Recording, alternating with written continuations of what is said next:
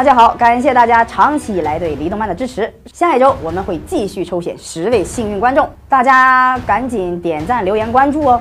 大家好，欢迎收看黎动漫。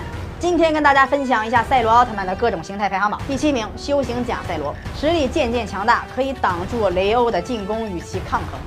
雷欧的实力后期应该在泰罗之上，艾迪之下。如果不算 bug，那么雷欧堪称第一。这时的赛罗已经在奥特兄弟中拔尖了。第六位，普通赛罗，此时的赛罗已经可以完虐百只怪兽了，格斗能力胜过贝利亚。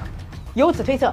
赛罗大于小梦加初代加赛文加 EX 哥莫拉。第五位月神奇迹形态，强壮日冕形态。赛罗接受了戴拿和高斯的力量，从而继承了戴拿奥特曼强壮型的力量，高斯奥特曼日冕型的力量，以及继承了高斯奥特曼月神型的能力和戴拿奥特曼奇迹型的能力。一个是战斗和攻击力的上升，一个是速度和敏捷的上升。第四位终极铠甲赛罗形态，由于传说中的诺亚奥特曼赐予的帕拉吉之盾演变而来的帕拉吉终极铠甲。穿上此铠甲的赛罗罗被称为终极赛罗，拥有了穿越异次元的能力。终极之盾可以保护使用者的身体，手部的灵式究极之剑可以变形为两种模式，主要武器为终极赛罗之剑和把敌人射穿的超攻状的最终究极赛罗。第三，黑暗赛罗形态，由设定为宇宙最强大的肉体与宇宙最邪恶的灵魂融合诞生的最强大的黑暗战士，相当于终极赛罗和黑暗贝利亚的合体形态，实力非常强大。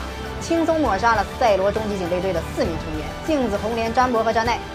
个人感觉其实力与黑暗迪迦旗鼓相当。第二，无限赛罗，赛罗奥特曼运用了新时代胶囊和新时代四位奥特曼的力量，即银河胜利、艾克斯、欧布变身而成无限形态的赛罗。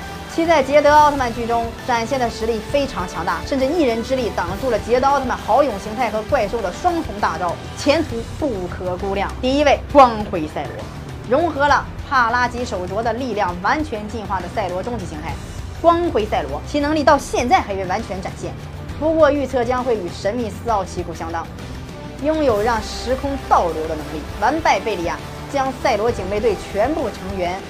死而复生。那么赛罗最强形态是光之赛罗，大家认可吗？有不同看法的朋友可以跟我们互动一下，大家一起来探讨起来吧。